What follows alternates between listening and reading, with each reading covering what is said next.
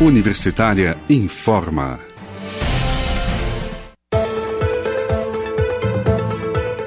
Olá, boa noite. Eu sou o Delfino Neto e nós seguimos aqui pela Rádio Universitária com os boletins Universitária Informa desta terça-feira, dia 2 de março de 2021.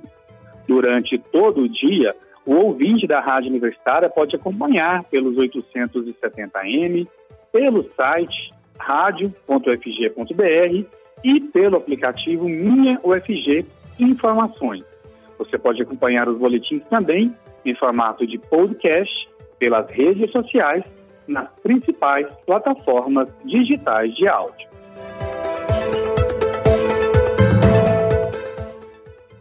Pesquisadora da Fiocruz diz que março pode ser o mais triste das nossas vidas. Vamos conferir informações com a jornalista Ana Flávia Pereira. Boa noite, Ana Flávia. Boa noite, Delfino. Boa noite, ouvintes da Rádio Universitária. Março começou com dados muito preocupantes sobre a pandemia da Covid-19. Pelo menos 17 estados brasileiros, segundo dados das secretarias estaduais de saúde, estão com a ocupação de hospitais acima de 80%, nível considerado crítico. Em oito estados, as taxas superam 90%.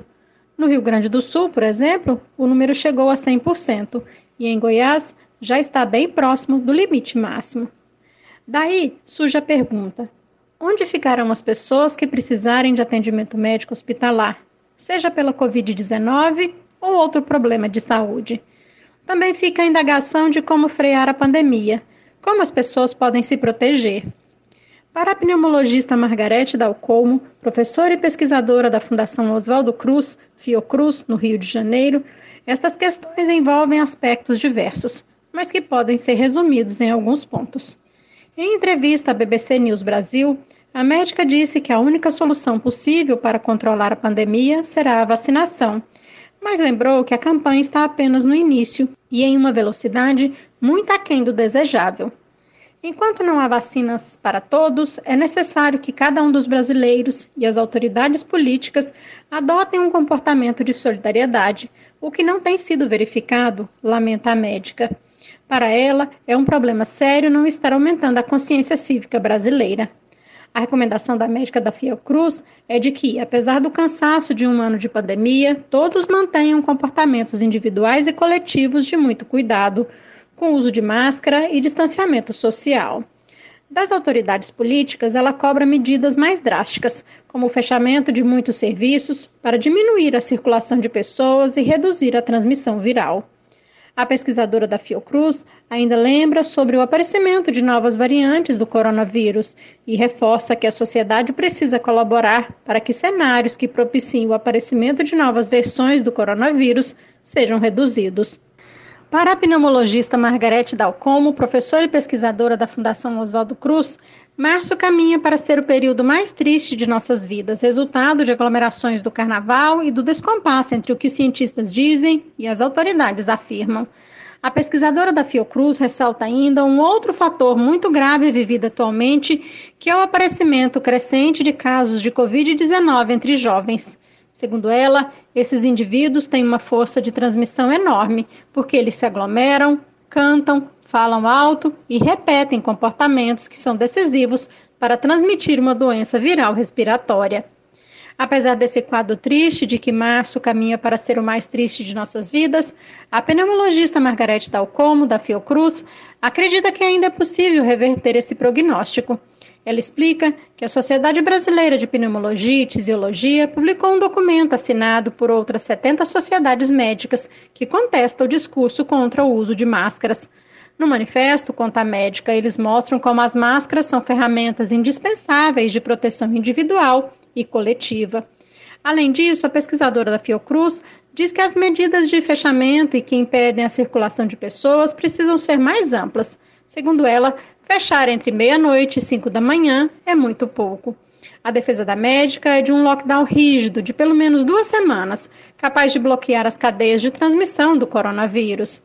É fundamental também a vacinação de 70% da população brasileira até o meio do ano. Caso contrário, diz a pesquisadora da Fiocruz, estará criado um ambiente para o aparecimento de outras variantes do vírus.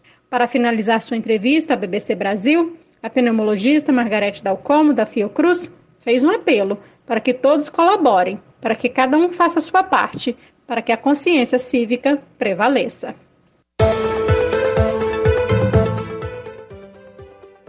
Brasil apostou em estratégia genocida para combater Covid-19, diz Átila Yamarino. O Brasil adotou uma estratégia genocida ao apostar na chamada imunidade de rebanho para combater a Covid-19, o que possibilitou o surgimento de uma nova variante mais perigosa e que vem causando mais mortes, disse à BBC News Brasil o biólogo e divulgador científico Átila Yamarino. A imunidade de grupo, também chamada imunidade de rebanho, ocorre quando uma parcela grande o suficiente da população desenvolve uma defesa imunológica contra o coronavírus. Nesse cenário, a doença não consegue se espalhar porque a maioria das pessoas é imune a ela e ela passa a ter grande dificuldade para encontrar alguém suscetível. O problema dessa estratégia apontada desde o início por especialistas é que ela teria um enorme custo humano. Muitas mortes aconteceriam até que uma eventual imunidade de rebanho fosse alcançada. Outra questão importante nesse sentido é que não se sabe por quanto tempo a imunidade de alguém infectado pelo SARS-CoV-2 dura, se ela é curta, média ou de longo prazo em meio ao que, ao que os especialistas consideram o pior momento da pandemia no país, e a Marino defende a adoção de um confinamento mais rígido e a aceleração da vacinação no país. Ele critica ainda o governo federal, que acusa de ter sabotado estados e municípios. Doutor em microbiologia pela Universidade de São Paulo, a USP, e Marino concluiu dois pós-doutorados estudando a disseminação dos vírus e a forma como esses organismos evoluem. Um desses pós-doutorados foi na própria USP e outro na Universidade de Yale, nos Estados Unidos. Em sua carreira, o pesquisador de 37 anos estudou vírus como ebola e HIV e Amarino se tornou conhecido por sua participação no canal do YouTube chamado Nerdologia, um dos maiores do país no assunto ciência.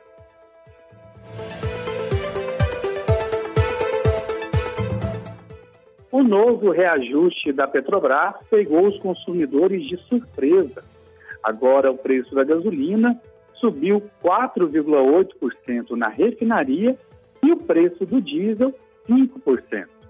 A gasolina, que em alguns estados já era vendida a quase R$ reais o litro, deve chegar a esse preço com um novo reajuste. A Petrobras anunciou também uma alta nos preços do gás de cozinha nas distribuidoras. Para os revendedores, o preço do botijão de 13 quilos deve aumentar quase R$ reais. O preço dos combustíveis no país passou a ser ajustado de acordo com o valor do mercado internacional. A nova política de preços adotada pela Petrobras tem acarretado sucessivos reajustes. Só nesse ano foram seis reajustes em menos de dois meses.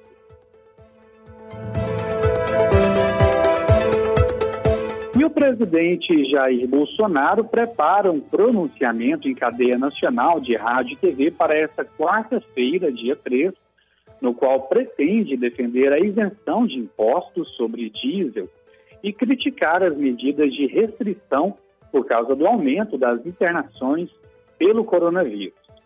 A ideia inicial era de que a fala em rede nacional fosse transmitida nesta terça-feira, dia 2, mas o presidente decidiu adiá-la. Segundo assessores do Palácio do Planalto, ele preferiu aguardar a aprovação de um projeto de lei que deve ser votado ainda hoje e autoriza a compra de vacinas contra o coronavírus pela iniciativa privada. O texto do pronunciamento começou a ser escrito nesta manhã pela equipe do presidente e a expectativa é que seja gravado ainda hoje. A ideia é que ele aproveite a fala para explicar as medidas tributárias adotadas pelo governo que afetam o setor de combustíveis, bancos e cooperativas de crédito.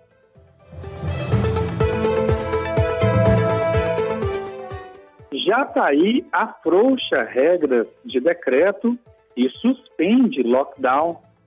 No início da tarde desta terça-feira, dia 2, a Prefeitura de Jataí, no sudoeste de Goiás, publicou uma alteração do decreto municipal que previa a proibição de circulação de pessoas e veículos na cidade durante os próximos sete dias. Com a mudança, a proibição passa a valer apenas entre 21 horas e 6 horas. Entre outras alterações, a Prefeitura também reforçou que aglomerações, até mesmo em residências, estão proibidas, caso as pessoas não morem na mesma casa. O decreto, que havia sido publicado na segunda-feira, suspendia as atividades e a circulação e era considerado um dos mais rígidos do país até aquele momento. Mesmo com as alterações, as regras passam a valer a zero hora de hoje e seguem até às 6 horas do dia 9 de março. Entre os motivos para o rigor das novas regras, em Jataí, o prefeito Humberto Marra argumentou na apresentação do decreto da ocupação de 100% dos leitos dedicados a paciente com a Covid-19. A cidade tem 20 leitos na rede pública, que são regulados pela Secretaria Estadual de Saúde, e um leito particular. A cidade já teve mais de 7.300 casos da doença, com 137 mortes. O descumprimento das orientações pode acarretar multa de 5 mil reais até 10 mil reais em caso de reincidência para o comércio. Os pedestres flagrados descumprindo o novo decreto poderão ser multados entre 100 e 200 reais em caso de reincidência.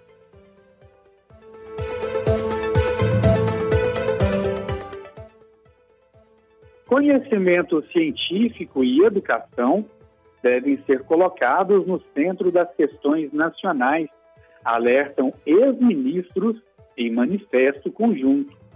A jornalista Silvânia Lima tem os detalhes. 11 ex-ministros da Ciência, Tecnologia e Inovação lançaram nesta terça-feira, 2 de março, pela manhã, um manifesto intitulado Em Defesa da Educação, Ciência, Tecnologia e Inovação no País, em evento virtual transmitido pelo canal da SBPC no YouTube. No documento, eles alertam que o conhecimento científico e educação devem ser colocados no centro das questões nacionais e revalorizados como alavancas para o crescimento econômico, reindustrialização e, redu e redução da pobreza, buscando a economia ambientalmente sustentável e solidária um evento virtual que teve apoio da Sociedade Brasileira para o Progresso da Ciência, contou com a participação de representantes da Academia Brasileira de Ciências e da Associação Nacional dos Dirigentes das Instituições Federais de Ensino Superior, a Andifes, esta última representada pelo seu presidente e reitor da Universidade Federal de Goiás, professor Edivar Madureira Brasil. Os ex-ministros destacam a grave crise e ameaça de desmonte das instituições ligadas ao Sistema Nacional de Ciência, Tecnologia e Inovação. O momento requer visão de longo prazo e avanço urgente dos investimentos públicos e empresariais em ciência, tecnologia e inovação, afirmaram as autoridades. No documento, eles manifestam grande preocupação com os cortes previstos no orçamento de 2021 do Ministério de Ciência e Tecnologia e Inovações. Eles se referiram especialmente ao projeto de lei orçamentária anual, que para este ano, para este ano que já está sendo votado e que apresenta uma queda de recursos de cerca de 26% em relação às despesas autorizadas em 2020 para o setor. Também apontam a importância dos, dos parlamentares derrubarem os vetos presidenciais na Lei Complementar 177, que trata dos recursos do Fundo Nacional de Desenvolvimento Científico e Tecnológico, principal fonte de financiamento do setor. Assinam o manifesto os ex-ministros José Goldenberg e José Israel Vargas, Luiz Carlos Bresser, Ronaldo Sandenberg, Roberto Amaral, Sérgio Machado Rezende, Aloísio Mercadante, Marco Antônio Raup, Clélio Campinola, Aldo Aldo Rebelo e Celso Panceira. O documento na íntegra pode ser acessado pelo portal da Sociedade Brasileira para o Progresso da Ciência, a SBPC. Silvânia Lima para a Rádio Universitária. O governador Ronaldo Caiado publicou em suas redes sociais agora há pouco que a Anvisa, Agência Nacional de Vigilância Sanitária, autorizou a produção de 8 milhões de unidades da vacina russa Sputnik V por mês no Brasil. O assunto foi discutido agora à tarde no Fórum de Governadores, junto com a farmacêutica União Química, em Brasília. Estiveram no encontro governadores e representantes de 18 estados brasileiros e do Distrito Federal, para buscar informações sobre a capacidade de produção de vacinas contra a Covid-19. Em resposta às autoridades, o presidente da farmacêutica União Química, Fernando de Castro Marques, explicou que somente em abril a indústria terá capacidade de produção industrial, mas acredita que consiga produzir mensalmente 8 milhões de doses da vacina russa. No entanto, diferente do que foi publicado pelo governador de Goiás, a informação é de que a farmacêutica já entregou os documentos para obter a autorização para o uso emergencial e definitivo junto à Anvisa. O governo federal já fez o compromisso de comprar cerca de 10 milhões de doses da farmacêutica. Porém, a produção ainda depende da autorização da Anvisa. O presidente da União Química ressaltou ainda que dois cientistas russos estão acompanhando esta última fase de testes no dia 8, a dose produzida no Brasil seguirá para Moscou para certificação e aprovação. Após isso, deverá passar por inspeção na Anvisa para começar o processo industrial. O Fórum de Governadores é, solicitou à empresa um cronograma de produção de doses da vacina até a próxima semana, para que cada governador possa planejar a entrega aos seus municípios e acelerar a imunização dos brasileiros. O governador Ronaldo Caiado não esteve presente e cancelou a agenda desta terça-feira após ter febre. Ele passou por exames e aguarda os resultados. Por este motivo, ele não participou do Fórum de Governadores.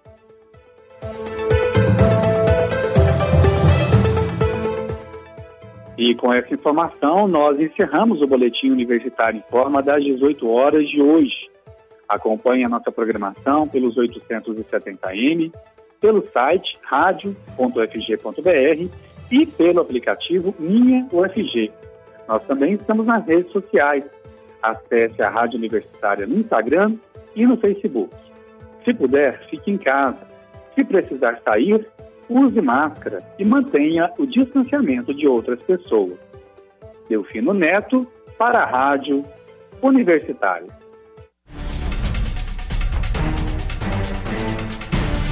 Universitária informa.